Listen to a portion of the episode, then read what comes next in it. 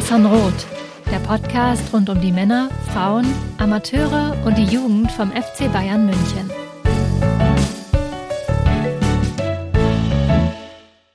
Hallo und herzlich willkommen zum Mirsan Roth Podcast, Folge 305. Und ja, es geht vor allem bei den Männern äh, heiß her. Die sind aus der Länderspielpause zurückgekehrt, haben gegen den FSV Mainz 05 und bei Galatasaray gewonnen. Ähm, ja, äh, wie sie gewonnen haben, ich glaube, das äh, steht zu diskutieren. Ähm, und das werde ich natürlich nicht alleine machen, sondern äh, habe heute einen Gast dabei, einen Gast, der schon ein paar Mal in den letzten Wochen und Monaten bei uns war, äh, dort aber mit Georg gesprochen hat. Und heute habe ich mal die Ehre, äh, persönlich mit dir zu sprechen. Schön, dass du da bist. Hallo Konstantin. Servus. Servus an alle, die zuhören und ja, ich sag mal, äh, es, es sind bewegte Tage für den FC Bayern momentan. Ja, das stimmt. Das, das ist in der Tat so. Ähm, bewegt auch bei den Frauen. Da will ich äh, ganz kurz ein Update geben, bevor wir dann über die Männer sprechen. Ähm, die sind nämlich aus der Länderspielpause schon äh, zurückgekehrt in den äh, normalen Spielbetrieb sozusagen und haben am Wochenende bei RB Leipzig gespielt und dort mit 3 zu 0 gewonnen. Sehr souverän. Ähm, schon in der Anfangsphase sich mehrere Großchancen erspielt. Nach acht Minuten bringt Julia Gwynn die Bayern in Führung. Jovanna Damjanovic setzt dann in der 14. Minute das 2 zu 0 drauf und kurz vor der Pause macht Damjanovic Djurdjic noch das 3 zu 0. In der zweiten Halbzeit plätschert das Spiel so ein bisschen vor sich hin. Ich würde sagen, kontrolliertes Auslaufen der Bayern. Ähm, am Ende ein verdienter 3 zu 0 Sieg, der vor allem deshalb wichtig ist, weil der VfL Wolfsburg nicht über ein 2 zu 2 daheim gegen die TSG Hoffenheim äh, hinauskam. Und somit, ähm, ja, ist es so, dass die Bayern ähm, jetzt in der Tabelle immer noch zwar auf Platz 3 stehen, aber Punkte gut gemacht haben auf den VfL Wolfsburg und eben die TSG Hoffenheim. Und ähm, jetzt habe ich, glaube ich, gerade gesagt, das fällt mir gerade ein, ähm, dass sie aus der Länderspielpause rausgekommen sind. Das ist natürlich Quatsch. Sie gehen jetzt in die Länderspielpause rein. Die Männer sind aus der Länderspielpause ähm, rausgekommen. Insofern ähm, ja, Länderspielpause bei den Frauen und dann das Topspiel gegen den VfL Wolfsburg. Und das wird natürlich extrem wichtig für die Bayern, um dann in der Bundesliga-Tabelle auch wieder den entsprechenden Schritt nach oben machen zu können, eventuell. Ähm, es ist ein Heimspiel gegen den VfL Wolfsburg. Wolfsburg jetzt auch nicht extrem stabil, ähm, haben zwar jetzt aus den fünf Spielen vier Siege und ein Unentschieden geholt. Ähm, weiß nicht, Konstantin, ob du das so ein bisschen verfolgt hast in der Bundesliga, aber ähm, Wolfsburg, da, da brennt es ja auch ordentlich. Also das, das hätte ja fast auch einen eigenen Podcast ähm, verdient. In der Champions League, in der, in der Qualifikation gegen den FC Paris nicht den Sprung in die Gruppenphase geschafft, jetzt dieses 2 zu 2 gegen Hoffenheim. Ähm, ja, das, das ist schon interessant, was da alles passiert gerade. Insgesamt im deutschen Fußball könnte man ja fast sagen. Ach so, ja, insgesamt ja, nicht, äh, zumal natürlich dann auch das so ein bisschen überschwappt, weil ähm, im Sommer, äh, wie wurde es immer bezeichnet, also irgendwie, dass die quasi acht Wolfsburgerinnen in der Nationalmannschaft, in der Startelf, da gab es irgendwie so einen Begriff, den habe ich jetzt gerade äh, nicht mehr im Kopf, aber das ist natürlich klar, der, der Kern der Nationalmannschaft besteht aus Wolfsburgerinnen und äh, die kommen auch relativ schwerfällig in die Saison, auch irgendwie so das ganze Rückgrat der Mannschaft, also, also so von Oberdorf bis Pop, ja. ähm, funktioniert irgendwie oder die performen jetzt nicht so stark wie sag mal, vor, weiß nicht, einem Jahr oder eineinhalb Jahren, ne? also wenn man so ein bisschen vergleicht, ähm, da, das fällt schon auf, da, dass es nicht so passt. Auch, ich sag mal, so Jule Brandt, die natürlich so eigentlich dann ein Unterschiedmacher sein soll, künftig auch so schwankend in ihren Leistungen. Ähm, und äh, da ich ich weiß nicht, wie, wie es bei Wolfsburg dann weitergeht jetzt, ähm, weil das Champions League aus ist natürlich schon ein harter Schlag. Äh, gerade für Wolfsburg, die sich schon ein bisschen auch über Champions League Präsenz ähm, definieren oder definiert haben in den letzten Jahren, wie es ja jetzt um Tommy Stroth steht, äh, hinsichtlich ähm, sagen wir, seiner Zukunft dann. Klar, man ist Erster, äh, in der Bundesliga. Aber man überzeugt eben einfach sportlich nicht ganz so. Das ist, glaube ich, dann noch eine super Brücke, die wir gleich dann äh, zu den Herren ja. des FC Bayern bauen können, quasi. Die sich Nein, auch über die also, Champions League definieren. Also das ist ja, ist ja relativ. Ja, aber ähnlich. eben auch so, ne, du spielst irgendwie so mittelmäßig, bist irgendwie Erster, aber du merkst auch so am Horizont quasi, dass da eventuell was Schlimmeres auf dich wartet. Ja. Und äh, deshalb, ich bin auch jetzt gespannt, ähm, weil für VfL ist es eigentlich wichtiger als für alle anderen Teams, äh, wie jetzt die Nationalmannschaft unter Horst Rubisch auftritt, weil eben auch er hat ja gar nichts weiter geändert eigentlich am Kader. Äh, also an der Nominierung des Kaders. Es ist mehr fast die identische Mannschaft wie zuvor jetzt, die zuletzt auch wieder schwach gespielt hat äh, oder schwache Resultate eingefahren hat, wie die jetzt performen werden, ähm, weil wenn das da so hängend und träge weitergeht, dann, äh, ja, dann wird das Selbstbewusstsein von einigen nicht unbedingt steigen. Und wie gesagt, da sehe ich einerseits die Erfahrenen, also wie Pop, und äh, mein Lena Oberdorf, die wirkt immer so erfahren, wie gesagt, erst 21, genauso wie Jule Brandt. Ja. Also bei denen zum Beispiel, bei eigentlichen Leistungsträgern, kann es natürlich dann schon auch ein richtiger Rückschlag sein. Wenn die dann merken, okay, wir, wir gewinnen einfach in den wichtigen Spielen, gerade gegen die Top-Konkurrenz aus ähm, Europa, gewinnen wir aktuell nicht. Ja, das, das ist absolut so. Und das ist auch eine sehr, sehr spannende Länderspielpause, die jetzt ansteht. Du hast ja schon gesagt, Horst Rubesch, der das interimsweise erstmal übernimmt. Ähm, dann das Ganze hin und her mit Martina Voss-Tecklenburg, die jetzt äh, Erholungsurlaub hat. Ähm, und im Erholungsurlaub, glaube, das ist so ein arbeitsrechtlicher Begriff, den sie da verwenden. Also, das ist, äh, die hat quasi Urlaub und ähm, ja, äh, hat dort irgendwie Veranstaltungen gegeben, unter anderem bei der, bei der äh, Zahnarztkammer in, in München oder sowas. Ähm, Habe ich jetzt auch nicht mehr genau äh, im Kopf Kopf, wo das war. Jedenfalls hat sie dort Vorträge gehalten, äh, woraufhin auch wieder so, so, ein kleiner Disput mit dem DFB entstanden ist, ähm, die sich jetzt darum bemühen, das möglichst diplomatisch mit irgendwelchen Statements äh, zu, zu beruhigen. Also da ist, ist einiges am Laufen gerade. Ähm, wird Aber auch spannend, wie es da sorry, natürlich sorry, Justin, dass ich unterbreche. Aber mal ehrlich gesagt, also ich meine, ihre Zeit ist auch als Bundestrainer vorbei. Also jetzt. Äh, es sieht danach aus, ja. Also ich meine, ja, ähm, natürlich muss man aufpassen, auch, auch als DFB, gerade als riesiger Arbeitgeber auch, wie man sich da verhält, äh, wegen der Krankheit und wegen ihres krankheitsbedingten Ausfalls, sagen wir mal so. Und aber das, äh, das, ich meine, es gibt aktuell keine Sportdirektoren, keinen Sportdirektor, das ist sicherlich auch ein Problem, aber eigentlich ist, äh, das Ding durch. Also das ist auch, es ist aber äh, diese Farce, die macht's für alle, ich finde für alle Beteiligten macht sie sehr schwieriger. Also wenn jetzt einfach man den Cut macht, äh, wie es bei anderen Trainern ja auch der Fall ist, ähm, man sieht es eigentlich bei Julian Nagelsmann gerade, ähm, selbst wenn da mal ein bisschen böses Blut irgendwie vergossen wird, das ist dann auch relativ schnell wieder vorbei, wenn sich einfach alle auf ihre Dinge besinnen und einfach weiterarbeiten und dann Forst Tecklenburg ja auch einen neuen Job finden wird. Ja, so ist es. Und äh, man muss ja auch ehrlicherweise sagen, sportlich hat sie jetzt auch nicht die, die größten Argumente auf ihrer Seite nach dieser WM jetzt im Sommer, aber auch mit dem, wie es halt vorher lief. Ähm, eigentlich ist die Europameisterschaft 2022 so ein, so ein Ausrutscher nach oben gewesen, wenn man so will. Und sonst ist es ja sportlich äh, für die deutsche Nationalmannschaft dort auch eher bieder gelaufen. Insofern denke ich auch, dass es dort ähm, ja Schritte geben wird und, und dass sich dort auch einiges verändern wird. Aber ob jetzt Rubisch äh, die Lösung äh, langfristig ist, glaube ich eher nicht. Ähm, muss man jetzt natürlich sehen, wenn der jetzt äh, irgendwie komplett überperformt äh, und, und Deutschland ein komplett anderes Gesicht zeigt in dieser Länderspielpause, kann man sich beim DFB ja grundsätzlich alles vorstellen. Aber ich würde mir persönlich zumindest schon auch eine, eine weitsichtigere Lösung dort wünschen. Wobei ich ja die Personalie Horst Rubisch im Frauenfußball immer sehr charmant fand, ja. weil ähm, es geht ja immer noch eigentlich in Deutschland darum, dass sich der Frauenfußball noch stärker etabliert und noch stärker akzeptiert wird, auch bei gewissen Fangruppen. Ne? Und Horst Rubesch als ähm, so, ich weiß nicht, Idol der 80er Jahre Betonfußballfans, äh, dass der eigentlich so äh, dem Frauenfußball verfallen ist und da auch so dahinter steht, hat natürlich auch einen gewissen Charme. Also ich fand es immer sehr charmant, weil Absolut wie gesagt, Horst Rubisch war in den 80er Jahren Kopfballungeheuer des HSV ähm, und das war wirklich noch so der, der Oldschool-Fußballfan, äh, der wirklich Horst Rubisch cool fand und dass eigentlich Rubisch da äh, entgegen vielleicht irgendwelcher Klischees, die man ihm vielleicht vor 10, 20 Jahren angehaftet hätte, ähm, da eigentlich komplett in der andere Richtung äh, geht. Und es super finde, dass sich auch jetzt wieder bereit erklärt hat, ähm, Interimstrainer erstmal zu sein das, äh, ich fand es immer eigentlich für auch die Akzeptanz des Frauenfußballs bei gewissen Fangruppen äh, fast von Vorteil, dass es Rubisch irgendwie macht zum Teil. Weil, ja, also ich glaube, es gibt genug Klischees in Fankurven, die sagen, der Horst Rubisch, das ist also so ein Macho, der würde doch nie Frauenfußball gut finden. Ja. Ja, klar, aus der Perspektive äh, ist das natürlich schon auch ein großer Name und der hat es ja in der Vergangenheit auch bewiesen, dass er, dass er in der Lage ist, auch erfolgreich zu sein mit der Nationalmannschaft. Äh, jetzt muss man, glaube ich, mal die Länderspielpause abwarten, gucken, wie sich das alles weiterentwickelt, auch mit Martina Voss-Tecklenburg etc. Da hat der DFB jetzt auch bekannt gegeben, man konzentriert sich natürlich jetzt erstmal auf diese Nations League. Ähm, und schaut dann danach, äh, wie es weitergeht. Es wird dann auch nochmal ein Treffen mit ihr geben.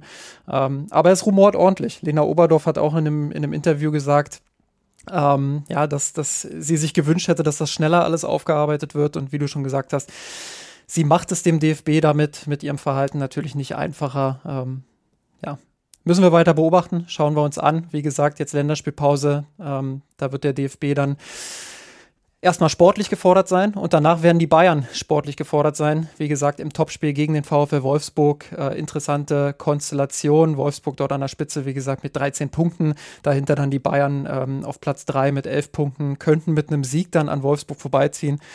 Werden wir alles begleiten, werden wir im Podcast natürlich auch besprechen. Jetzt hast du schon gesagt, äh, Konstantin, die Brücke zum, zum FC Bayern München vom VfL Wolfsburg quasi, äh, die ja eine relativ ähnliche Situation haben. Ähm, die sind aus der Länderspielpause rausgekommen, die Männer, und haben gegen den FSV Mainz 05 gespielt. Ähm, 3-1 hört sich erstmal relativ deutlich an. Ähm, Kingsley Coman bringt die Bayern relativ früh in Führung. Harry Kane legt kurz darauf das 2 0 nach. Ähm, Mainz kann vor der Pause aber nochmal zurückschlagen äh, mit Cassie, der das ähm, 2 1 erzielt. Und in der zweiten Halbzeit ist es Leon Goretzka, der dann den Deckel mehr oder weniger drauf macht. Äh, mehr oder weniger deshalb, weil es eigentlich rund um die drei Bayern-Tore immer wieder auch Riesenchancen für Mainz gab. Ähm, ich erinnere mich nach dem 1 zu 0 von Kingsley Coman, ähm, war es, glaube ich, ein Kopfball von, von Lee, der, der gut gehalten wurde von äh, Sven Ulreich. Ähm, kurz darauf macht Harry Kane dann im Gegenzug quasi dieses, ähm, dieses, dieses 2 zu 0.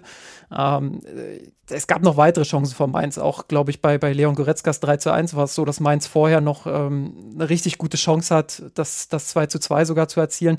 Also da klingt schon so ein bisschen raus, dass es ein relativ wildes Spiel war. Ähm, für dich eine, eine, erwartungsgemäße Leistung des FC Bayern deshalb, ähm, weil eben diese Länderspielpause dabei war, weil diese USA-Reise dabei war, wenn man mit dem einen oder anderen Ausfall auch zu kämpfen hatte? Oder, oder sagst du, ähm, da muss mehr oder da muss oder da hätte mehr kommen müssen von den Bayern. Ja gut, da hätte mehr kommen müssen, ist eigentlich äh, eine Art Sticker, den wir jetzt überall auf Bayern-Leistungen in dieser Saison kleben können. Ne? Das ist natürlich, klar, die Erwartungshaltung ist groß, äh, nicht zuletzt auch in, in Folge des Transfersommers Harry Kane. Und auch, auch die Verpflichtung von Kim, die quasi fast noch Vergessenheit geraten war zwischenzeitlich. Äh, da natürlich erwartet man immer etwas mehr und irgendwie souveränere Leistungen, gerade auch in so Spielen wie gegen den jetzt da bei den letzten Mainz, äh, bei dem man denkt, okay, die Bayern müssten normalerweise das irgendwie runterspielen in auf, in der Art und Weise, wie es ja auch in der Vergangenheit in den letzten zehn Jahren häufiger schon passiert ist, ne? gegen, sei es gegen Mainz, sei es gegen Freiburg, sei es gegen irgendjemand anderen. War jetzt wieder nicht der Fall. Ähm, die offensive Qualität ist vorhanden und es gibt sicherlich noch strukturelle Probleme. Äh, Gerade so Einbindung Musiala zum Beispiel ist so ein Thema. Oder selbst Müller, wenn der jetzt die Position bekleidet, aber gerade auch Einbindung Musiala finde ich teilweise problematisch. Ähm, auch Einbindung von Kane, über die wir noch sprechen können, ähm, ist auch teilweise problematisch. Aber du siehst natürlich die, die brutale offensive Qualität. Eigentlich, selbst wenn Bayern nur isoliert mit vier Angreifern oder mit vier Offensiven spielt und gar keinen Support hat, ähm, selbst dann ist da einfach genug Qualität da, um die meisten Gegner irgendwie zwei, drei Mal in dem Spiel zu schlagen und dann eben zwei, drei Tore zu erzielen. Das macht's Bayern auf eine gewisse Art und Weise leichter. Wenn diese Qualität nicht da wäre, wenn, sagen wir mal, ganz komischer Vergleich, aber wenn Bayern die offensive Qualität hätte von Borussia Dortmund zum Beispiel und vielleicht nur für ein, zwei Tore pro Spiel gut wäre, würde es aktuell also schon brutal ähm, ja, problematisch werden. Es könnte schon Lichterloh brennen, wie es im Reporter Deutschland teilweise heißt, beim FC Bayern.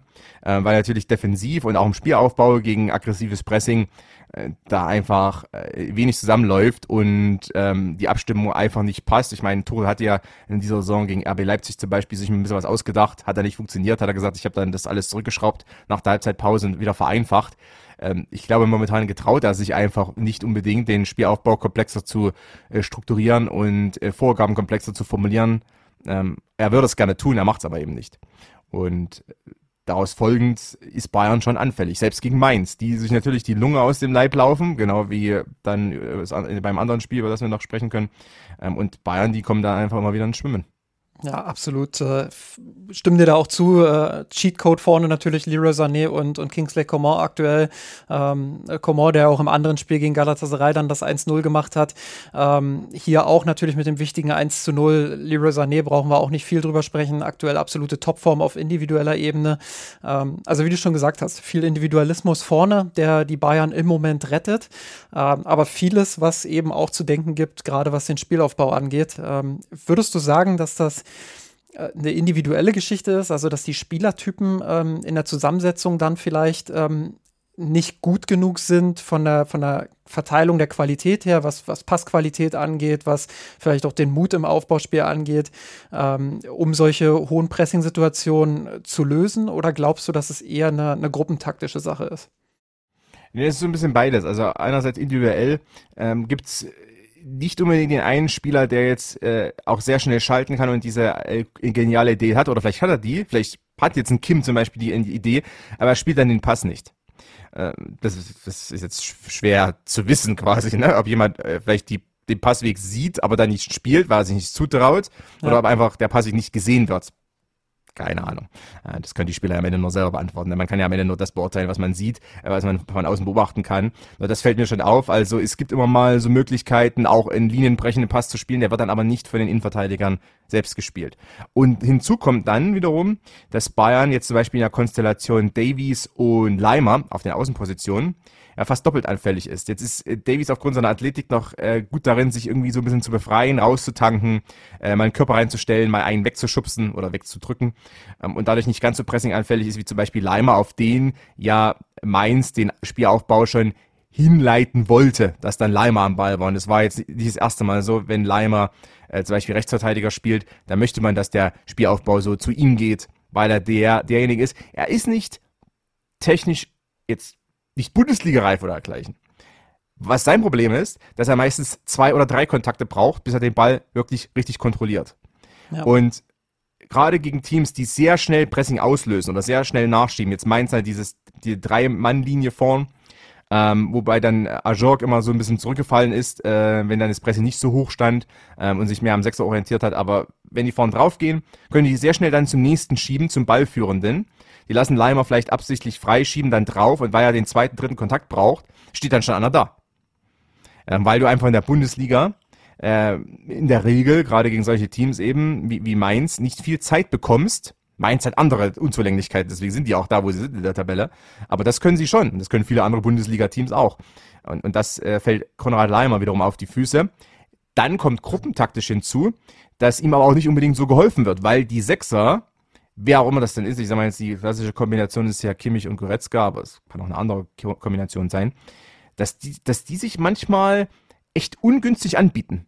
Also die stehen immer so, dass sie so halbwegs erreichbar wären mit einem guten Pass, aber auch so, dass eventuell einer dazwischen gehen könnte. Ich weiß, wer das vielleicht so beobachtet, manche Kameraperspektiven zeigen es besser in manchen Stadien. Ähm, also ein Kimmich bietet sich schon häufiger an, aber manchmal, ein Goretzka steht manchmal so, dass du denkst, der Pass könnte zu ihm kommen. Aber es könnte auch sein, dass ein Fuß dazwischen ist. Also du tanzt da teilweise auf der Rasierklinge im Spielaufbau. Und damit hilfst du natürlich einem Konrad Leimer oder auch einem Davies überhaupt nicht. Und, und dadurch, und wenn dann der unter Druck ist, dann wird Bayern momentan auch so ein bisschen panisch. Also gewisse Panik ist schon im Spielaufbau zu sehen äh, dann weiß nicht, wird dabei rausgeflankt oder also rausgeflackt, würde man glaube ich eher sagen. äh, Im Sinne von, ne, wird rausgeschlagen einfach. Ähm, oder äh, man versucht dann so, so einen billigen Longline-Pass, weil man denkt, das ist vielleicht auch die beste Lösung, die man hat, weil vielleicht gerade Coman auf meiner Seite spielt und der kann vielleicht alles auch sprinten, was es so gibt. Aber es ist eben nicht so, dass ich den, die erste Presselinie ausspiele und äh, dadurch dann gut hinter diese Linie komme und dann den Spielaufbau wirklich auch mit Tempo vorantreiben kann und dann Musiala einschalte und dann alles so ein bisschen von selbst läuft. Das geschieht einfach selten und äh, deshalb sage ich es beides.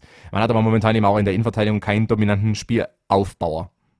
Das stimmt, ja. Das, das ist in der Tat so. Ähm, Matthijs de Licht, als er damals verpflichtet wurde, dachte ich, naja, ähm, für Ajax hat er ja durchaus auch in dieser Rolle ähm, auch gute Spiele gezeigt. Ähm, ich finde jetzt, ähm, wenn wir dann später noch drüber sprechen, gegen Galatasaray war der ein oder andere auch echt gute Pass von ihm dabei. Das ist vielleicht einer, der sich in die Richtung entwickeln könnte, der mir aber bisher, seitdem er beim FC Bayern ist, dort auch zu zurückhaltend ist. Also zu viele Querpässe, zu viel einfach. Ähm, ja, äh, muss man, muss man mal schauen, wie sich das weiterentwickelt. Ansonsten Sechser-Debatte ähm, rauf und runter diskutiert, wird uns auch nicht äh, loslassen. Ich glaube, hat man gegen Mainz auch wieder sehr gut gesehen. Leon Goretzka, der sehr bemüht war, zwar ähm, die, die Bälle auch irgendwo zu fordern, aber wie du schon sagst, dann steht er mal so halb irgendwie hinterm Gegenspieler, ist dann doch nicht so richtig erreichbar. Ähm, 53 Ballkontakte in 74 Minuten sind für ihn ja fast schon viel, muss man sagen. Ähm, bewegt sich da ja auch gern mal deutlich unterhalb dieser, mhm. dieser 50er-Grenze, ähm, was für einen Mittelfeldspieler einfach dann auch in einem System, wie es eben der FC Bayern spielt, mit viel Ballbesitz, ähm, mit zumindest dem Anspruch, viel Kontrolle zu haben, ähm, ist das einfach oft zu wenig. Und, und äh, auch, auch jetzt gegen Mainz wieder waren wieder einige Szenen dabei, wo Goretzka angespielt wird und du merkst ihm einfach auch diese Unsicherheit an, wenn er, wenn er gepresst wird, wenn er unter Druck ist. Das ist ähnlich wie bei Leimer, würde ich sagen. Ähm, da ist schon sehr, sehr viel Unsicherheit auch bei Goretzka vorhanden. Und wenn du immer wieder diese einzelnen Unsicherheitsfaktoren drin hast, kommt natürlich auch kein flüssiger Spielaufbau zustande. Und ähm, das ist eins der großen Probleme, dass die Bayern haben. Ähm, du hast Davis erwähnt. Ich finde, ja, er hat natürlich die Qualität mit seinem mit seinen Vorwärtsläufen, mit seinen Diagonaldribblings dann auch mal solche Pressing-Situationen aufzulösen. Aber es ist schon sehr, sehr viel Zocken dabei. Also er läuft sich dann auch hin und wieder mal wieder fest, ähm, hat dann Ballverlust in der eigenen Hälfte, ähm, der wiederum dann nur schwer zu verteidigen ist für die Bayern. Ähm, klar, die Qualität musst du irgendwo nutzen, aber in der Häufigkeit und dann eben als äh, fast schon einziges äh, funktionierendes Mittel ist es dann doch eher ernüchternd. Ja, und äh, zwei Dinge, die ich da noch ergänzen möchte, ähm, wenn es um die sechste Debatte geht, äh, ich will jetzt mich wieder irgendwie auf Kimmich eintreschen oder sowas, äh, ganz sicherlich nicht. Nur jetzt sowohl gegen Mainz als auch noch gegen Galatasaray fand ich es noch ähm, ersichtlicher. Was ja Kimmichs Problem ist, wenn er hinten steht, also wenn er quasi, er steht nicht zwischen den Innenverteidigern, also dieses klassische Abkippen gibt es sowieso äh, nur noch sehr, sehr selten, zumindest bei Spitzenteams, aber er steht so halb davor und bekommt den Ball. Und gerade wenn er halb rechts spielt, äh, weil er Rechtsfuß ist, ist eigentlich automatisch, er spielt den Ball quer zum Rechtsverteidiger. Das ist erstmal natürlich sehr vorhersehbar. Oder er bekommt den Ball irgendwie in einer anderen Position, einer anderen Körperposition, also andere Blickrichtung. Mhm. Aber er spielt meistens direkt in den Kanal, in die Richtung, in die er schon blickt. Auch Umschauverhalten, alles nicht wirklich so herausragend. Das hat sich auch aus meiner Sicht ein bisschen verschlechtert. Das heißt also, du spielst den Ball vielleicht zu ihm, aber er dreht nie auf, er öffnet auch nie das Feld wirklich mit dem Pass, sondern er leitet den Ball nur weiter. Interessanterweise, wenn er an höheren Räumen steht und quasi dann auch nicht mehr mit dem Rücken zum Feld, sondern eher nach vorn, dann hat er plötzlich eine viel, viel bessere Übersicht. Dann plötzlich äh, wertet, wertet er die Passoptionen, die eventuell bestehen, viel, viel besser aus. Da gibt es auch diese Lobpässe und so weiter, wobei er da, auch da übertreibt er manchmal vielleicht ein bisschen. Ne? Ja. Äh, jetzt nicht, nicht, jeder Chipball dieser Welt äh, muss dann unbedingt ankommen und nicht, er muss auch nicht immer einen Chipball spielen, aber okay. Aber trotzdem, er evaluiert die Passoption viel, viel besser als hinten, wo er einfach mehr oder weniger, obwohl manchmal gar nicht mal hinter ihm steht, einfach den Ball blind mehr oder weniger weiterspielt. Und deswegen denke ich ihm immer als Achter, also in einer höheren Rolle, würde er viel besser funktionieren, weil er dann aus dieser Situation, aus diesen, ich weiß nicht, ob er da panisch ist unter Druck oder einfach irgendwie ähm, bisschen Angst davor hat, mal auch mit dem Ball sich zu drehen, weil da vielleicht jemand hinter ihm stehen könnte oder eben auch sein Umschauverhalten da nicht so stark ist, wenn er aus dieser Position rausgezogen werden würde, weil jemand den, die tiefere Sechserrolle spielt, dann würde er viel besser äh, zur Geltung kommen. Das ist Punkt 1. Punkt 2. Und äh, das äh, ist dann vielleicht auch so mit Blick auf das Darmstadt-Spiel. Was natürlich eine große Hilfe sein könnte, wäre, wenn Manuel Neuer zurückkehrt und Manuel Neuer immer noch fußballerisch ungefähr da ist, wo er vor seiner Verletzung war. Dann kannst du natürlich viel besser auch mal eine Torwartkette spielen, ihn einbinden, ihn mit einem, einem Ball äh, lassen und dann, dass er quasi als dritter Innenverteidiger da mitspielt. Und dann hast du natürlich auch leicht so eine Überzahlsituation mit den Pressinglinien. Ja, das, dann, das fällt auch bei Sven, bei Sven Ulreich aktuell äh, schon ziemlich stark ja. auf. Bei allem Lob ja. natürlich, was er, was er auch zu Recht für seine Paraden teilweise bekommt. Aber äh, das Aufbauspiel ist schon, schon sehr, sehr limitiert. Ist jetzt auch keine große Neuigkeit, aber das fällt halt immer wieder auf, wenn er im Tor steht. Ja, er ist, äh, er macht jetzt wenig Fehler direkt im Spielaufbau aber macht ihm auch nichts, äh, was jetzt irgendwie risikobehaftet ist, weil er sich nicht zutraut. Äh, andererseits sage ich, Lob an ihn eigentlich, er versucht es auch nicht Neuer zu äh, imitieren. Ja. Ne? Also gibt es andere Torhüter, die versuchen dann, ah, ich muss jetzt Manuel Neuer ersetzen, also versuche ich so wie Manuel Neuer zu spielen. Da wiederum ist vielleicht auch seine Erfahrung von äh, Gold wert, äh, von Sven Ulreich die Erfahrung, dass er einfach dann weiß, was er kann, was er nicht kann. Ich meine, ist ja lang genug dabei, 35 und hat ja trotz seiner Reserverolle ne, auch einige Jahre Stammspieler, war Stammspieler bei verschiedenen Vereinen, ähm, HSV und, und Stuttgart natürlich vor allem und weiß, er weiß ja, wie es funktioniert und er weiß auch, was er selber kann. Also das finde ich wiederum auch löblich. Nur, du hast ja auch, äh, hast auch äh, schon eigentlich mehr oder weniger bestätigt. Also, wenn Neuer mit dabei ist, ist ein dritter Aufbauspieler im Zentrum. Nur dann muss ich eben auch in Kim oder in Delicht oder über Meccano, wenn er zurückkommt, dann muss ich eben einer von den dreien auch ein bisschen mehr trauen. Weil dann hast du vielleicht eine 3 gegen 2 Situation, dann äh, spielt Neuer den Ball quer und du hast quasi ein bisschen einen Raum neben dem anlaufenden Stürmer. Er musste ihm auch mal vorbeiziehen oder mal den Außenrisspass oder den Innen Innenseitenpass wirklich dann spielen, der ein bisschen länger ist und nicht nur über fünf Meter zu Goretzka geht.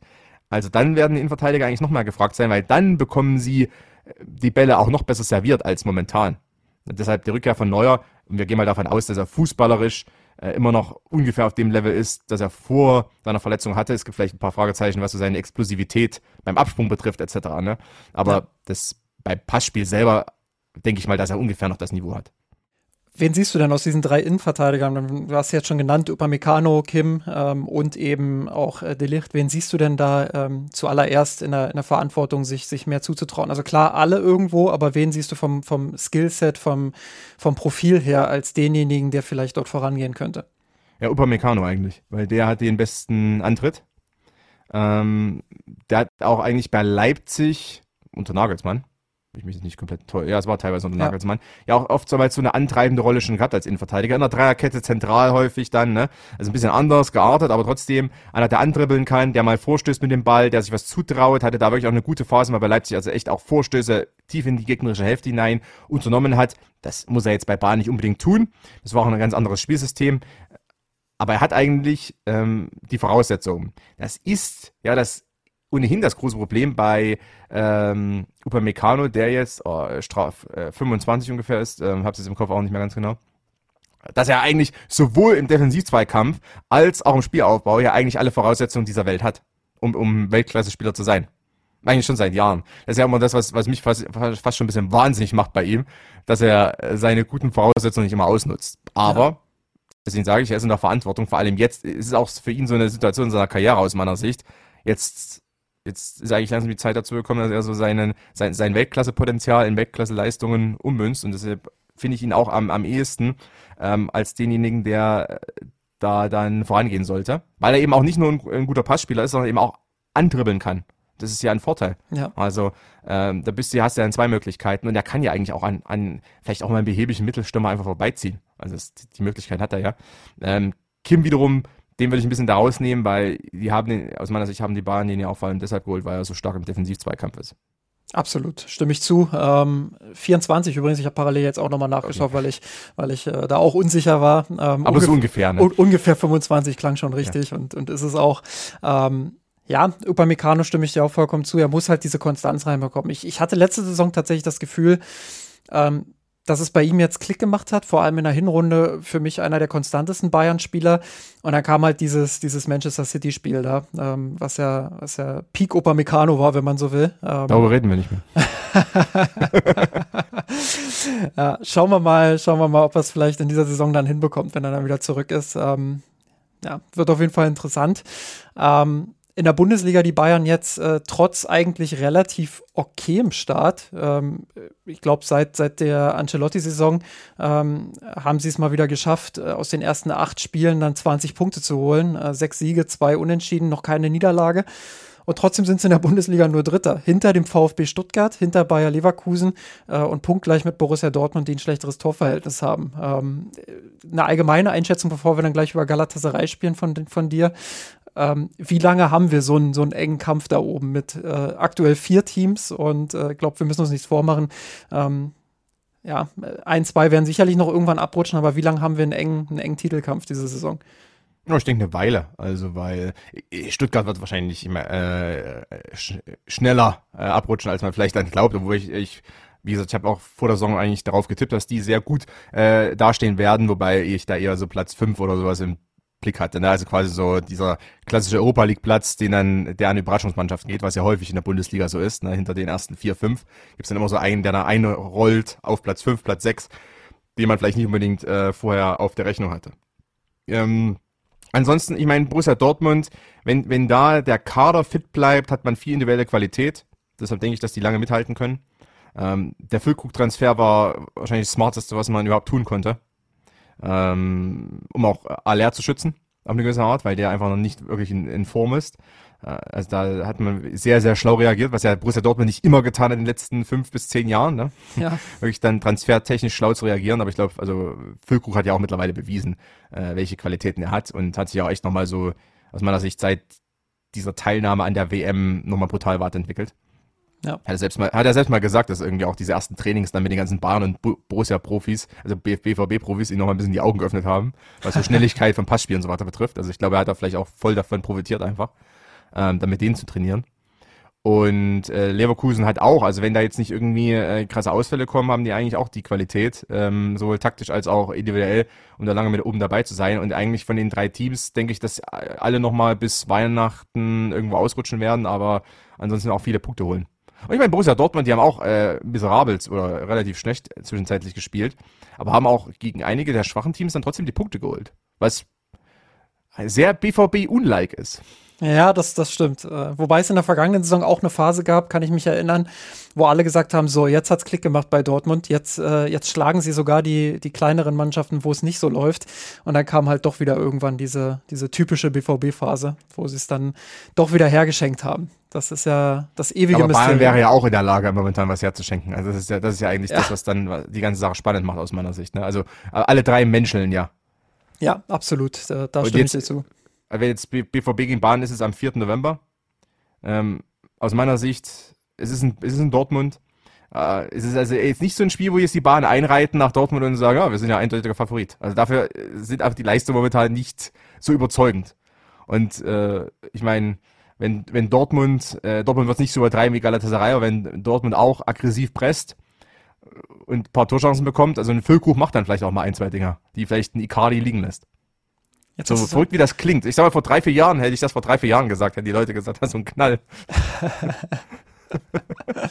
Oder? Ja, äh, das stimmt schon, klar. Aber jetzt, jetzt hast du Über, den Übergang quasi schon selber geliefert zum, zum Harakiri-Pressing von Galatasaray, ähm, die vor einer beeindruckenden Atmosphäre gegen den FC Bayern eine, eine ja, fast schon erste Halbzeit vom anderen Stern gespielt haben. Ähm, und trotzdem trotzdem nicht geführt haben zur Pause.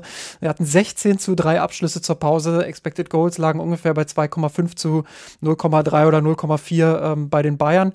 Ähm, also das war schon äh, eine sehr eindrucksvolle äh, erste Halbzeit in beide Richtungen. Kingsley Coman bringt die Bayern eigentlich gegen den Spielverlauf der Anfangsphase äh, in Führung, äh, deckt erstmals oder die Bayern decken in diesem, in diesem Spielzug erstmals auf, dass hinter diesem Harakiri-Pressing dann doch schon ein relativ großer Raum ist. Ähm, Galatasaray drückt dennoch weiter, hat mehrere richtig gute Chancen, das 1 zu 1 zu erzielen. Ähm, am Ende ist es Mauro Icardi, der in der 30. Minute in Elfmeter verwandelt zum 1 zu 1. Die Bayern können hochzufrieden sein, dass sie mit diesem Unentschieden in die Pause gehen. Und in der zweiten Halbzeit dreht sich das Spiel dann sukzessive. Also man merkt, dass Galatasaray die, die Körner ausgehen.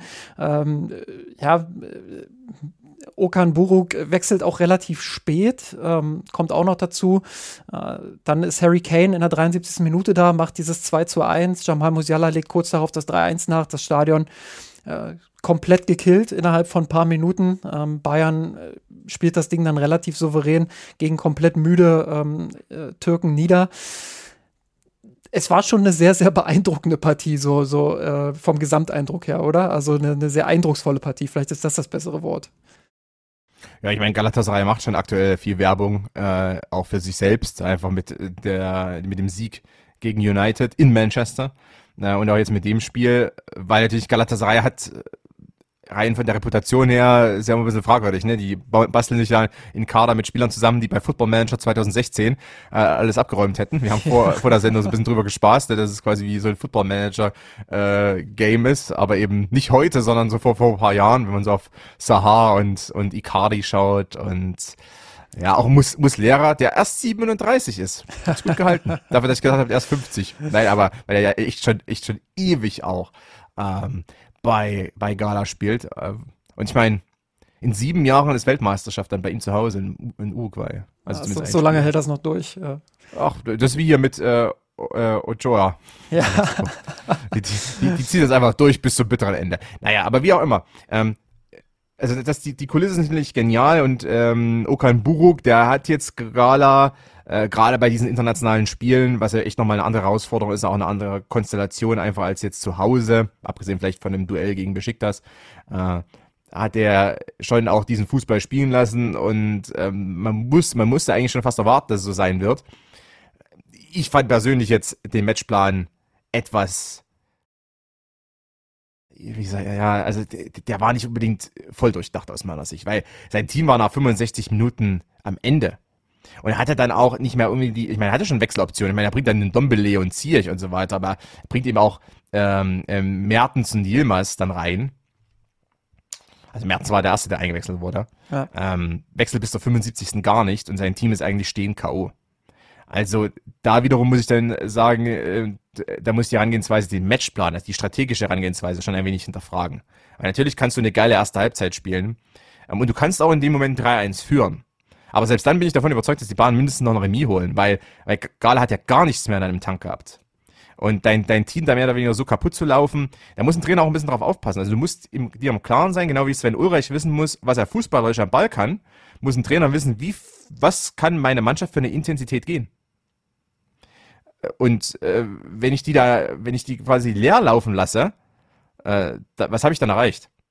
Ja, die Frage ist natürlich, was, was wäre passiert, wenn Gala wirklich in Führung gegangen wäre, wenn sie es 1-0 gemacht hätten, wenn sie vielleicht sogar noch ein 2-0 nachgelegt hätten, ähm, wenn sie aus diesen Chancen in der ersten Halbzeit eben ein paar Tore gemacht hätten, ähm, ist natürlich die Frage, wie wären sie es danach angegangen? Also sagen wir mal halbe Stunde Powerfußball, ähm, dann führst du 2-0, 2-1, vielleicht 3-1, wie auch immer, ähm, und kannst ja dann sagen, okay, wir, wir schalten jetzt einen Gang zurück und versuchen das jetzt tief zu verteidigen. Die Frage ist, können sie das? das äh, dafür bin ich nicht nah genug dran, aber ähm, das hätte natürlich den Spielverlauf dann noch mal so ein bisschen so ein bisschen verändert, weil so war es ja eher so, dass Galatasaray immer hinterherlaufen musste. Durch dieses, durch dieses frühe Tor, äh, was Kingsley Coman erzielt hat, ähm, hatten die Bayern eben diesen, diesen kleinen Vorteil, sage ich mal. Und ähm, wenn das nicht fällt, klar, viel Konjunktiv, wenn Galatasaray diesen, äh, dem Spielverlauf entsprechend mit einer Führung äh, in die Pause geht, ähm, wäre es vielleicht auch noch mal anders gelaufen, wer weiß. Aber äh, bin natürlich komplett bei dir. So, so ein Harakiri-Pressing, das ist komplettes Risiko. Das ist äh, so viel Laufarbeit, so viel Aufwand. Und du hast es ja auch gesehen, es gab ja so viele Lücken dann hinter der ersten Pressinglinie. Ähm, ja, wo Galatasaray auch froh sein kann, dass die Bayern in der Verfassung sind, wie sie eben aktuell auftreten. Wir haben es äh, vorhin schon analysiert zum Mainz-Spiel, äh, dass der Spielaufbau eben nicht so optimal ist. Ähm, ja, aber trotzdem, da war ja ein Raum von 30, 35 Metern teilweise. Und den hat der Bayern so gut wie gar nicht bespielt in der ersten Halbzeit. Ja, also das hat man auch immer ganz gut gesehen, äh, weil die Kameras auch im Ali Samien recht weit oben positioniert sind. Also man hat so diesen Draufblick besser als in manchen anderen Stadien, ne?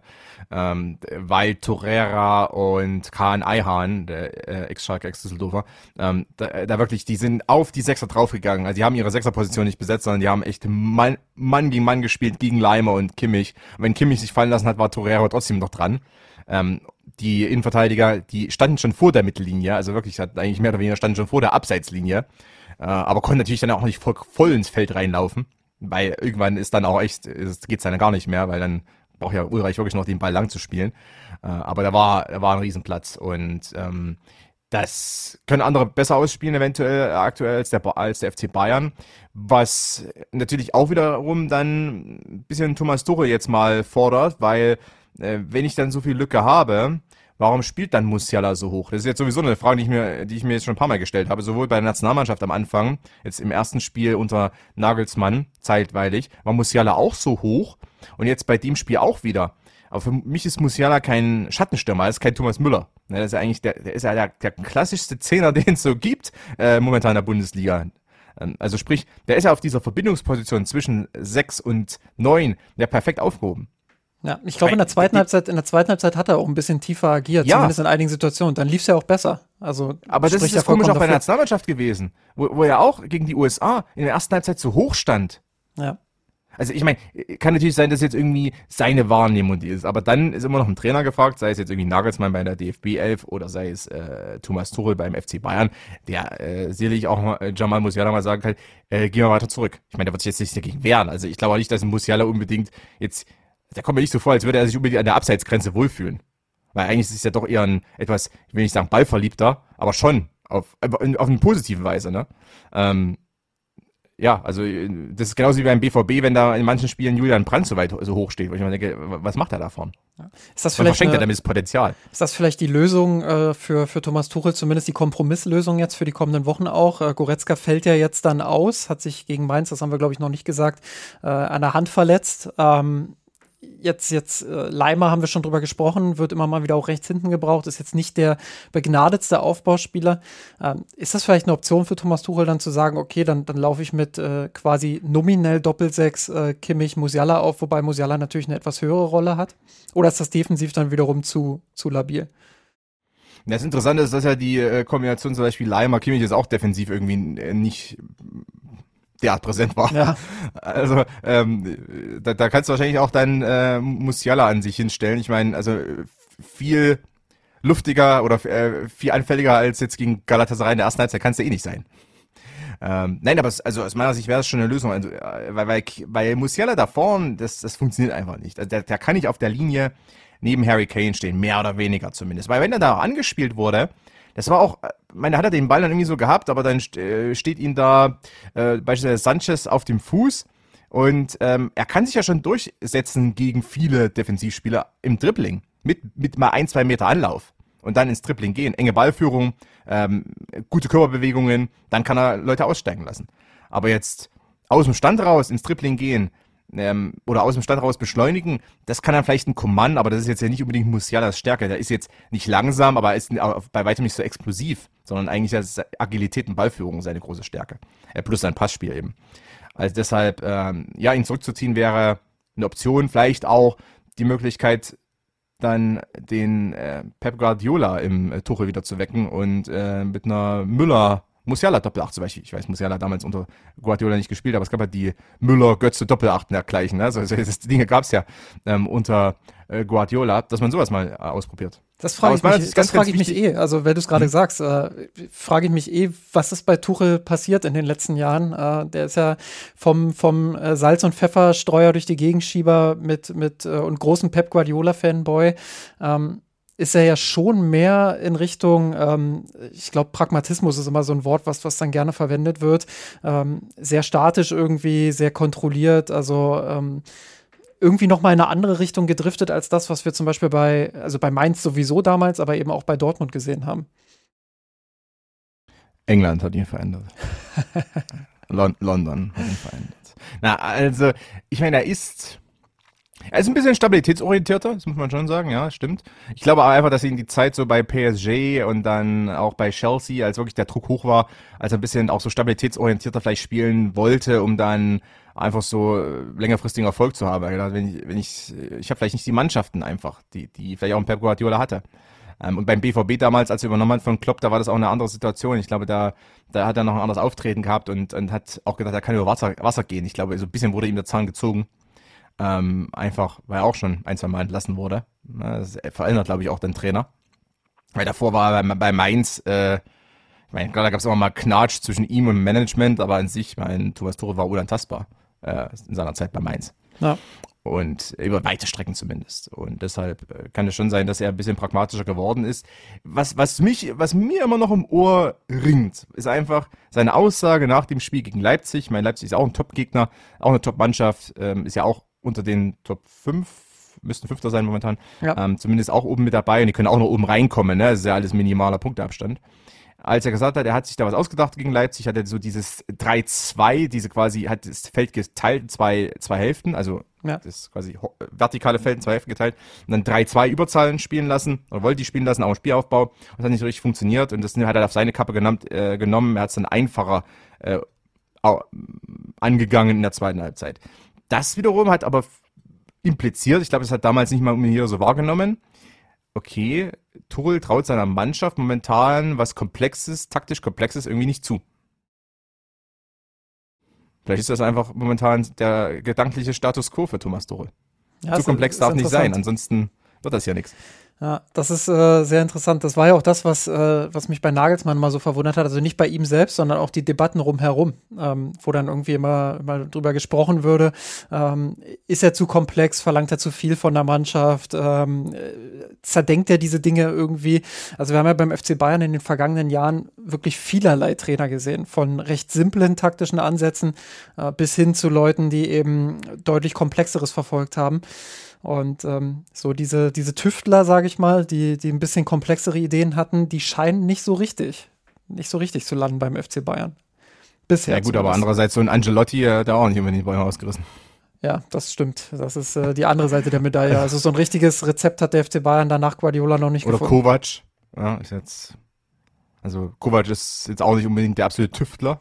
Ja, Flick war halt unter besonderen Umständen der, derjenige, ja. der, der mit einem sehr simplen Ansatz, sage ich mal, dann auch Erfolg hat. Aber das, das bringt ja auch keinen langfristigen Erfolg. Also wie gesagt. Nein, und da war noch Corona-Zeit, ne? Also genau. Was, auch, was man nie vergessen darf, dass es auch äh, die deutschen Teams ein bisschen begünstigt hat. In der Zeit, als der Leipzig im Halbfinale war und Bayern im Finale der Champions League.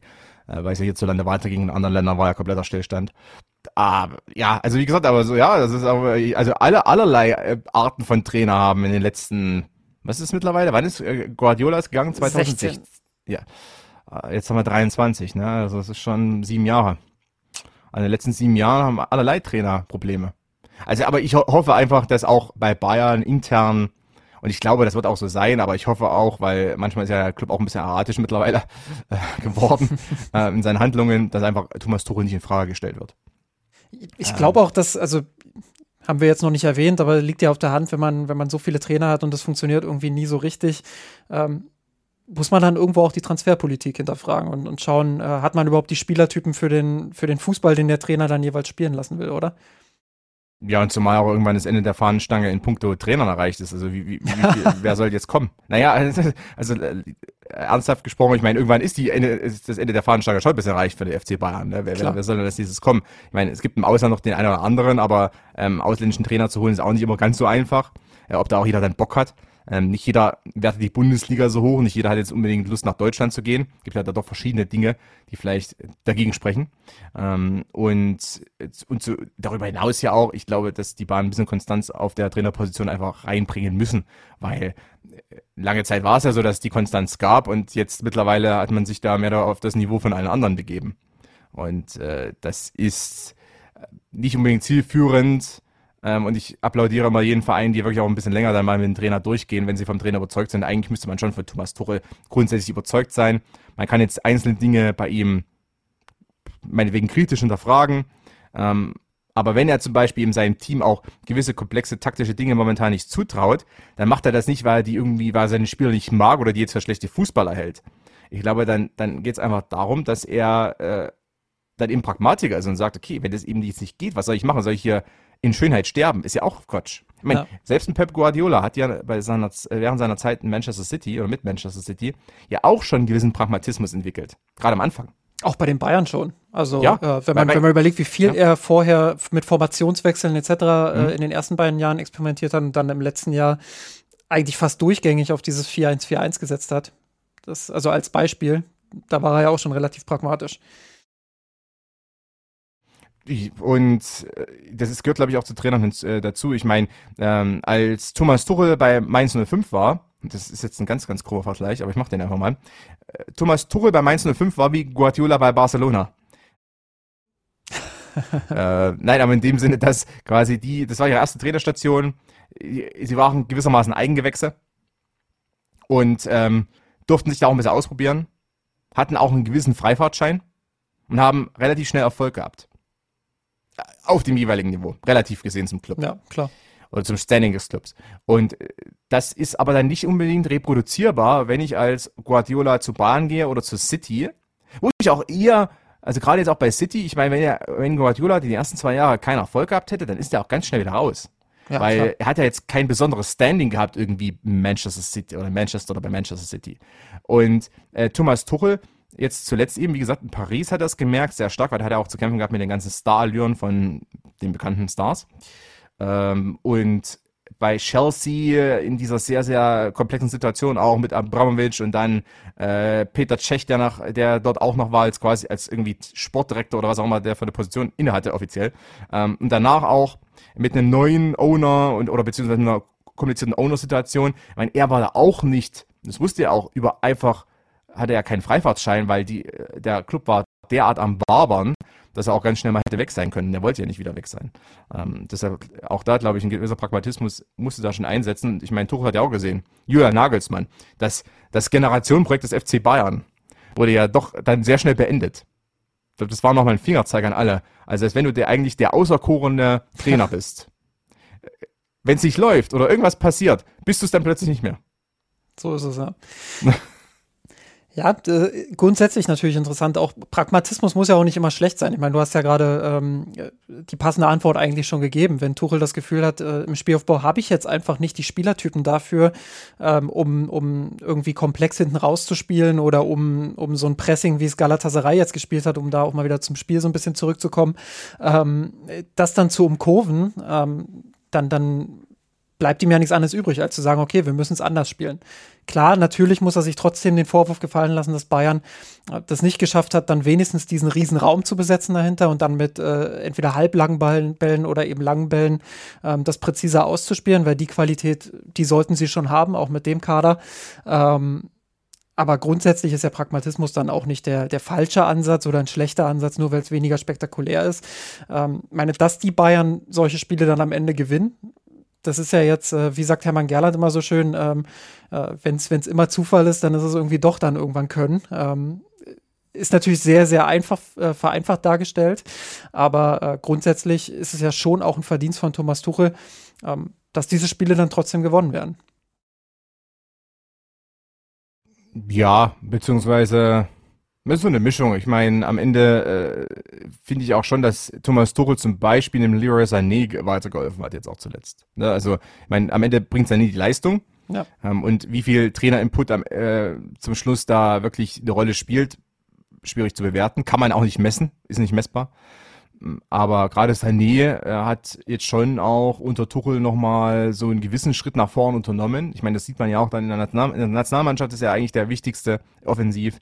Ähm, und jetzt bei den Bayern auch wieder so ein Unterschiedsspieler im Vergleich zu einem Serge Gnabry zum Beispiel. Ich weiß, er sagt er verletzt, aber die ja immer so, äh, irgendwie, Sané und Knapri, äh, eine Zeit lang waren ja wie so zwei-eilige Zwillinge.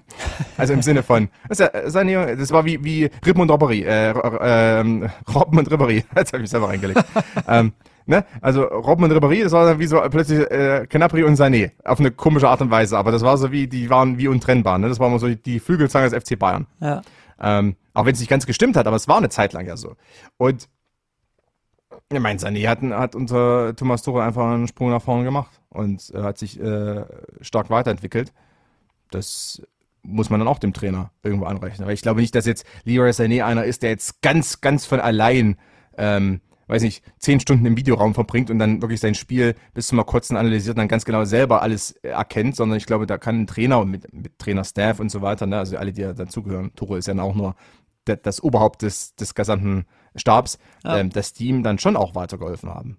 Und äh, Tuchel ist ja schon einer, der auch, der hat ja selbst immer darüber gesprochen, dass so, so Players Coach, ich versuche meine Spieler besser zu machen. Er faltet ja auch gerne mal jemand zusammen, wenn jemand mal schlecht spielt. Aber eigentlich, glaube ich, er faltet meist nur Spieler zusammen, äh, dahingehend, dass er möchte, dass die dann mal merken, was sie falsch machen, damit sie endlich besser machen, weil sie eigentlich gut genug sind. deshalb, Absolut. Also für die Weiterentwicklung von Spielern eigentlich äh, ist Tuchel schon ähm, einer der besseren. Und zum Beispiel, dass er am Anfang der Saison Matthijs de Licht auf der Bank gelassen hat, war vielleicht auch eine ganz gute pädagogische Maßnahme. Weil die Licht hatte mal so einen Anflug gehabt, auch so, ich glaube, im Supercup. Oder auch so, so in der Sommervorbereitung, wo er plötzlich dann irgendwie so wahllos Kommandos gegeben hat und hat da so die Attitüde gehabt, wie wenn er alles besser weiß. Interessante Beobachtung. Ja, vielleicht ist es manchmal ganz gut, wenn man mal jemanden auf die Bank setzt, um ihn ganz kleines bisschen zu erden und zu sagen, hey, du bist doch nicht ganz so gut, wie du glaubst, wie du bist. ja, also ich glaube, das, äh, das ist auch wichtig für einen Trainer. Ich meine, wir haben Angelotti wurde gerade angesprochen, der hat bei den Bar nicht unbedingt so gezündet, aber dass es Angelotti bei Real Madrid so ein neues, junges Mittelfeld aufbaut, den kann nichts Besseres passieren, als Angelotti zu haben, weil der ist quasi der Erfinder von Zuckerbrot und Peitsche im Fußball. Auch ein sehr, sehr, sehr schöner Satz. Ähm, Thema Sané, ähm, weil du vorhin auch Kanes Einbindung gesprochen hast. Sané ist ja so ein bisschen der einzige Spieler, äh, mit dem Kane sofort so eine, so eine Connection hatte, die auch richtig gut funktioniert hat. Die haben sich ja gegenseitig das ein oder andere Tor bisher, bisher aufgelegt. Und wenn man bei Harry Kane jetzt mal auf die, äh, wie man immer so schön sagt, auf die nackten Zahlen blickt, zwölf Spiele, elf Tore, sechs Assists, noch nicht mal 1000 Pflichtspielminuten absolviert für die Bayern. Ähm, das ist schon äh, beeindruckend, aber andererseits ist da immer wieder dieses äh, kleine Rumoren aktuell, ähm, dass Kane nicht so richtig ins Offensivspiel eingebunden ist. Und du hast es ja vorhin auch gesagt, äh, so richtig, so richtig komplett eingebunden ist er noch nicht. Äh, woran liegt es deiner Meinung nach? Ja, wobei also ich, ich sehe es nicht ganz so extrem, wie, wie manch einer, der jetzt meint, irgendwie Harry Kane, ja, der ist abgeschnitten von der Mannschaft. Ich meine, ja, aktuell, wenn man so auf seine Ballkontakte schaut, etc., er hat jetzt eigentlich so die klassische Mittelstürmerrolle, wie andere auch, wie Lewandowski auch hatte, rein von den Ballkontakten. Ähm, man muss sich einfach damit erstmal anfreunden, dass ein Mittelstürmer jetzt nicht unbedingt immer so im Spiel eingebunden sein muss. Ja, ähm, zumal ich auch nicht unbedingt der Fan davon bin, dass ein Mittelstürmer zu viele Ballkontakte hat, weil der braucht sich nicht unnötig tot zu laufen ähm, um dann vielleicht nicht mehr die ents entsprechende Kontrolle oder Konzentration beim Abschluss zum Beispiel zu haben. Harry Kane hat ja eigentlich schon die Ambition, dann auch am Spiel teilzunehmen. Also man, vielleicht ist es sogar ganz gut, wenn man jemand schon ein bisschen bremst darin, weil er hat schon für die englische Nationalmannschaft Partien absolviert. Die sahen auf den ersten Moment sehr, sehr gut aus, weil er quasi aus dem Mittelfeld heraus das Spiel aufgezogen hat. Nur, wer hat denn da vorne die Tore gemacht? Warum hat England dann immer keine Tore erzielt, gerade gegen Spitzenteams? Ja, weil Harry Kane konnte sich schlecht irgendwie, also hat dann den Ball auf Sterling verlagert, aber Sterling hat dann in der Mitte keinen mehr gefunden, mehr Kanada war. Also ist das vielleicht auch nicht unbedingt immer so optimal. Es war gegen ähm, Freiburg ganz interessant. Äh, lass mich da kurz, ja. mal, kurz mal reingrätschen. Gegen Freiburg hat er ja eine sehr aktive Rolle gespielt, äh, eine, eine außergewöhnlich aktive auch. Ich glaube, da hat er irgendwie 50 Ballkontakte oder so gesammelt. Tuchel hat dann nach dem Spiel auch gesagt, das haben wir heute äh, mit Absicht so gemacht und der Plan ging ja irgendwo dann auch auf, weil Bayern eben 3-0 gewonnen hat. Fand ich aber auch stellenweise ähm, kritisch dahingehend, dass Kane eben nicht in diesen Abschlusspositionen war. Ich glaube, in der ersten Halbzeit hat er da so irgendwie so zwei so Halbchancen aus relativ ähnlicher Position gehabt, aber sonst war relativ wenig von ihm ähm, in den entscheidenden Situationen zu sehen. Und äh, das, das ist mir damals auch aufgefallen. Also wenn du dann eben nicht einen Sané, einen Coman in, in Topform hast, die aktuell aus wenigen Schüssen irgendwie dann auch ihr Tor machen, ähm, dann bist du ganz schnell wieder in so einer Situation, wie es der FC Bayern ja in der vergangenen Saison auch hatte, wo Choupo-Moting dann seine, sein, seinen Ausflug nach oben beendet hatte und, und Bayern irgendwie diesen Neuner vermisst hat, der regelmäßig seine Tore macht. Also ähm, das, das ist dann irgendwie auch nicht das Rätselslösung, dass Kane dann äh, irgendwie so einen offensiven Achter gibt. Ja, das, ich glaube, es gab zwei Spiele. Es gab das gegen Freiburg und das gegen äh, United, in denen jeweils Kane ein bisschen zurückgezogener gespielt hat, quasi so eine Art Doppelzehn gebildet hat mit dann eben Musiala zum Beispiel. Und ähm, Sané und Knapri gegen United als Beispiel ähm, relativ hoch und eingerückt standen. Dann quasi diese Diagonalläufe von so einer Halbraumposition aus unternommen haben. Ne? Du hattest quasi zwei zurückgezogene Zentralspieler und zwei hochstehende Flügelstürmer.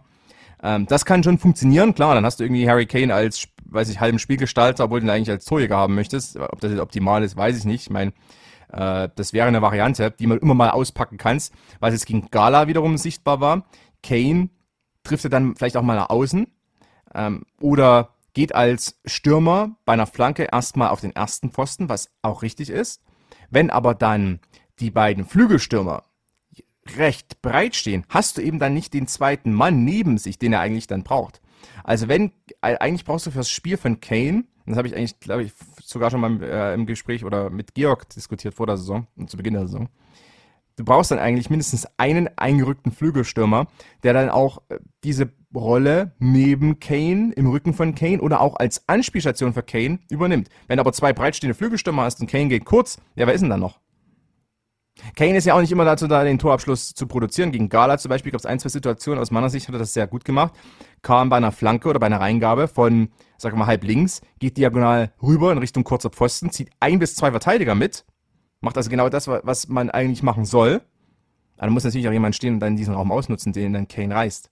Du kannst ja, das ist ja zum Beispiel Haalands große Stärke beim BVB gewesen, nicht nur Torabschlüsse, sondern auch einfach Lücken reißen, äh, Verteidiger mitziehen, dass dann plötzlich Reus zum Abschluss kam.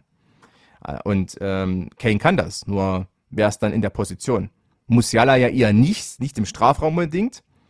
Also müsste dann in, in Command eigentlich eher eingerückt stehen, zum Beispiel. War jetzt, der, war jetzt gegen Gala nicht der Fall, war gegen Freiburg besser und gegen United auch. Ja, das stimmt, das stimmt. Ähm, Lass uns mal auf die Champions League-Situation des FC Bayern noch blicken. Wir haben vorhin auf die Bundesliga geschaut. Ähm, jetzt haben sie drei Spiele gespielt, haben alle drei gewonnen. Ähm, mehr oder weniger überzeugend gegen United ähm, über Phasen überzeugend, dann aber wieder mit Phasen, wo, wo man United unnötig ins Spiel zurückgeholt hat. Am Ende dann relativ knapp mit 4 zu 3 gewonnen. Ähm, in Kopenhagen schweres Spiel, ähm, sehr enges Duell auch, ähm, wo sie dann relativ spät dann noch dieses 2 zu 1 auch sicher gemacht haben. Jetzt gegen Galatasaray 3 dieses, dieses absolute Freakspiel.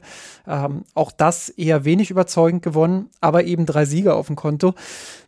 Wo siehst du die Bayern in dieser Saison in der, in der Champions League, ähm, auch wenn du so ein bisschen auf die Konkurrenz schaust, wie die sich aktuell schlägt? Ich meine, jetzt der, der Spielplan ist äh, fast schon begünstigend für Bayern, weil jetzt spielt man zu Hause gegen Gala und zu Hause gegen Kopenhagen ne? und danach auswärts im Old Trafford. Also eigentlich sollte man die beiden Heimspiele gewinnen. Und dann ist man ja sowieso, äh, ist ja das eh schon gegessen. Hat der, hat der momentan auch schon sechs Punkte, äh, fünf Punkte Vorsprung. Also, weil United, ja, United hat zum ersten Mal gewonnen. Herzlichen Glückwunsch auch. weil, was ich jetzt, ähm, und wir, wir nehmen gerade an. Tor von Maguire, also. Das ist, das ist Wahnsinn. Am Dienstag gegen Be Beckham, Beckhams aufmunternde Worte waren das. Ja. Ähm, die haben alles verändert. Äh, als nächstes trifft dann McTominay. Aber äh, abs abseits dieses, dieses kleinen Witz am Rande. Wir, wir nehmen jetzt am Mittwoch auf.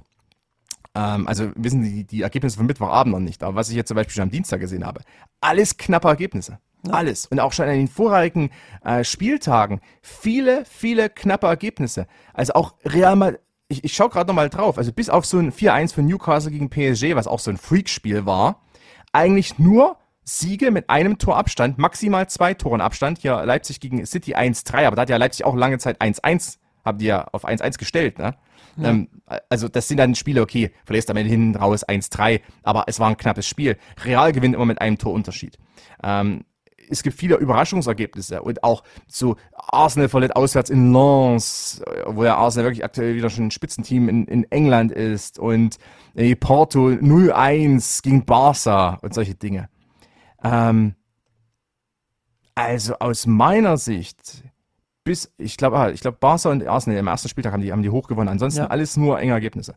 Heißt da für mich auch, dass momentan echt ist kein, und das ist ja auch so ein Thema immer mal gewesen zuletzt, es kein so überragendes Spitzenteam gibt in Europa. Vielleicht ist City momentan das Beste, okay, aber dahinter gibt es einen breiten Stamm an guten Teams. Madrid, Bayern, Barca, Arsenal, ich traue mich jetzt irgendwie nicht mehr Paris zu sagen nach dem 1-4 in Newcastle, ich bin mir nicht ganz sicher. Ähm, ah, okay, aber wie dem auch sei, ne? Also Inter vielleicht, vielleicht auch nicht, hm, mal sehen. Ähm, und äh, Milan ist schwer schlagbar zumindest, das ist eine brutal unangenehme Truppe, Newcastle ebenfalls, Atletico auch, die, die sind auch, äh, also die will man ja auch nicht spielen, immer noch nicht. Äh, heißt, du hast einen Stamm von, ich glaube, fünf, sechs, sieben Teams, zu dem wahrscheinlich am Ende auch der BVB gehören könnte, wenn sie es clever anstellen, äh, die alle gut sind. Und da ist Bayern natürlich voll mit dabei und da ist Bayern vielleicht neben Real auch mit das stärkste Team. Also hinter City sehe ich da äh, eine breite Masse an, an guten Teams und Bayern gehört absolut dazu. Zumal, du hast es ja schon gesagt, Tuchel, äh, du hast, glaube ich, das Wort hoffentlich verwendet. Hoffentlich wird Tuchel äh, da noch weiter vertraut. Du hast schon, du hast schon äh, so ein bisschen optimistischen Blick in die Zukunft, dass sich da bei den Bayern noch einiges vorwärts entwickeln wird. Ja, klar. Ich, ich denke auch, dass, äh, also Tuchel hat ja jetzt äh, Bunazar eingewechselt gegen Gala. Ich glaube, das hat er, hat er nur gemacht, um. Äh, da muss man sich schon sehr sicher sein. Nee, nee, nee, hat er nur gemacht, um zu zeigen, äh, Leute, also in Richtung Vorstand, Leute, ich muss den hier einwechseln.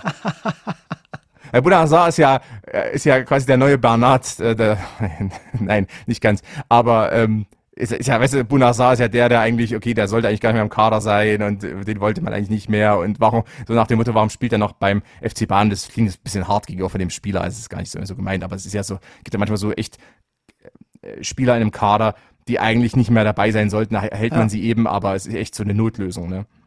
Jetzt hat er den zweimal, äh, jetzt hat er den wieder eingewechselt als ersten gegen Gala. Und ich glaube, das ist Torels Zeichen an den Vorstand. Leute, wir müssen mal ein bisschen nachbessern beim Kader. Ja, das stimmt. Weil ich wechsle, ich wechsle gerade Bunazar ein. Auswärts in der Champions League. Und, und ich habe, äh, ich meine, er hatte auf der Bank noch, ich habe es mir sogar aufgeschrieben, ich habe hier, warte, man hört jetzt die Zettel hier. Äh, man hatte da auf der Bank noch Müller, Pavlovic und Kretzig. Ja. Cool.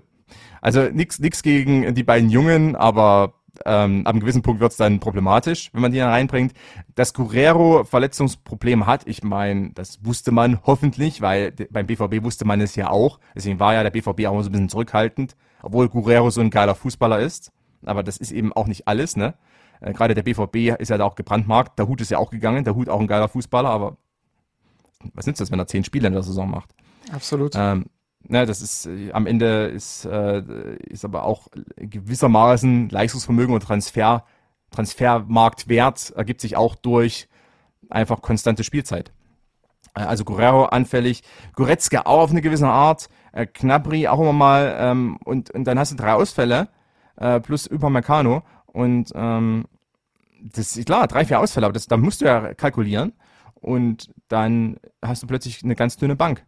Also entsprechend muss man nochmal nachbessern. Ich glaube einfach, dass der FC Bayern nochmal in der Winterpause nachbessern wird.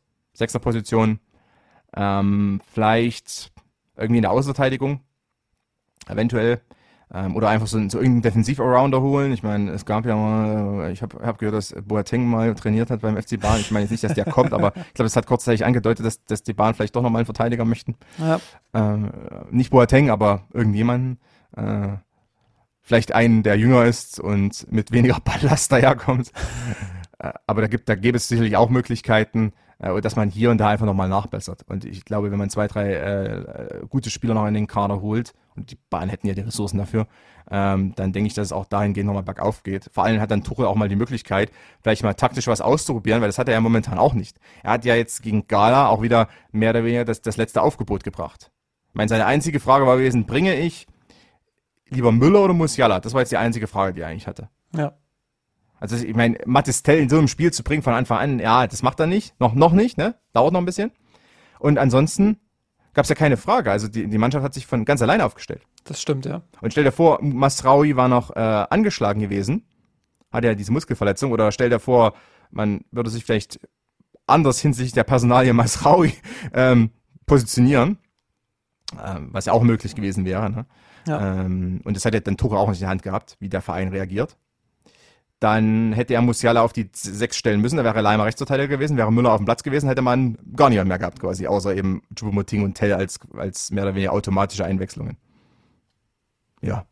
Also das, das, das geht dünn. natürlich nicht. Sehr, sehr dünn, das stimmt. Ja. Ähm, da können wir ja quasi schon, schon den, den Kreis schließen zum Beginn des Podcasts, als wir über die VfL Wolfsburg Frauen gesprochen haben und gesagt hm. haben, die Saison geht ja quasi erst äh, in der Rückrunde normalerweise los, wenn man nicht gerade schon in der Qualifikation zur Champions League äh, ausscheidet, weil äh, der FC Bayern sich natürlich auch klar auch über den nationalen Wettbewerb definiert. Haben wir letztes Jahr gesehen, dass das auch mal bis zum Schluss gehen kann, wenn man selbst nicht auf der Höhe ist. Ähm, aber grundsätzlich natürlich dann in der Champions League, ähm, da ist das große Geld und da wollen die Bayern dann auch erfolgreich sein. Ähm, insofern bis zum Winter haben sie ja noch so ein bisschen, so ein bisschen Schonfrist. Und je mehr Siege dann dazukommen, desto besser für die Bayern. Wie sagt man immer so schön, ähm, Gibt es noch Ergänzungen? Gibt es noch irgendwas, äh, was, was dir einfällt zu den Partien des FC Bayern oder rund um den FC Bayern, was du noch loswerden möchtest? Nein, ich habe schon wieder zu viel geredet. Ich habe schon im Forum irgendwie äh, so Kommentare, Mann, der Eckner, warum redet er so viel? Na, alles passt. äh, nee, alles, alles super. Ich denke, äh, wir haben das erstmal so zusammengefasst und äh, das, das Wichtige und eigentlich das auch einzige sichere ist ja im Fußball, dass ohnehin bald wieder ein Spiel ist. ja, du hast Glück, dass wir kein Phrasenschwein haben. Ich glaube, das müssen, müssen wir mal einrichten. das müssen wir mal einrichten. Dann, äh, so ein Paypal-Schwein quasi. genau, so, genau. Ja. Das, das wäre gut. Ja, noch uh, komisch, dass du dann plötzlich deine private E-Mail eingibst als Paypal-Konto. Hm. hm. Ja, da braucht keiner suspicious werden, das ist so, das, äh, das gehört dazu. Äh, das Finanzamt weiß Bescheid. Genau, die wissen, die wissen immer Bescheid bei allem, was ich mache. Ähm, ja, Konstantin, vielen Dank, dass du, dass du mit dabei warst heute wieder im Podcast. Äh, hat sehr viel Spaß gemacht. Ich finde nicht, dass du zu viel gesprochen hast. Äh, ich freue mich, freue mich immer, auf der Ebene mit dir diskutieren zu können. Auch wenn es jetzt im Mirsan Roth Podcast tatsächlich das erste Mal war. Ähm, aber muss ja nicht das letzte Mal gewesen sein. Ich glaube, wir werden uns noch ein paar Mal in Zukunft gegenseitig hören auf dieser Ebene. Vielen Dank. Absolut, alles klar. Justin, dann äh, vielen Dank und Grüße gehen raus an die ganze Mir sein Rot äh, Community, die dann, ja, hoffentlich entspannt bleiben halbwegs, trotz der schwierigen Leistungen des FCB. Ja, ihr könnt natürlich äh, diskutieren auch unter kurve.mirsanrot.de. Da könnt ihr die Leistung des FC Bayern München und natürlich auch die Leistung von Dr. Konstantin Eckner im Mirsanrot Podcast diskutieren. Macht's gut, bis dahin. Ciao, ciao, Servus.